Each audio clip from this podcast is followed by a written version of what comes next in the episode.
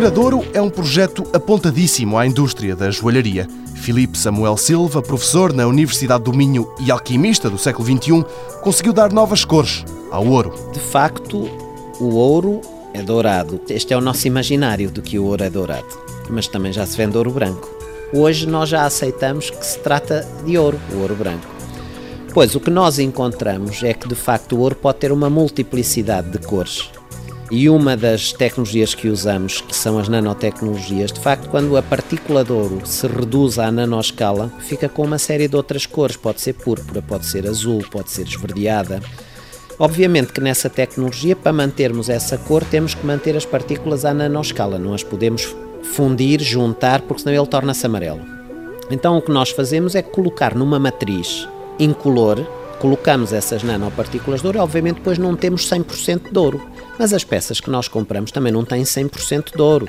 Portanto, o que nós fazemos neste caso é criar ouro com outras cores. Lá fora, o projeto liderado por Felipe Samuel Silva tem recebido prémios oferecidos pela indústria da joalharia, contente com esta novidade.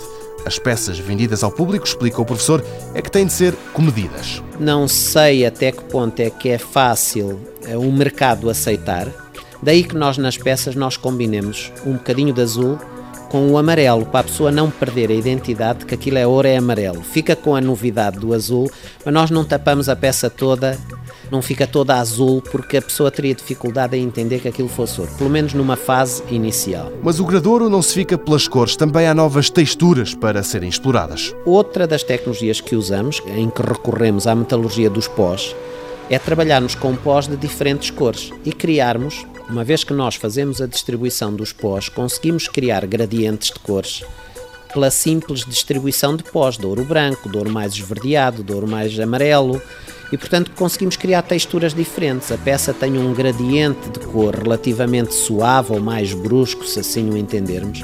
Portanto, criamos uma textura nova. Com novas cores e texturas, é assim o ouro no século XXI as joalharias começam a apostar nesta novidade. A tecnologia nasceu na Universidade de Braga e começa agora a chegar ao mercado internacional.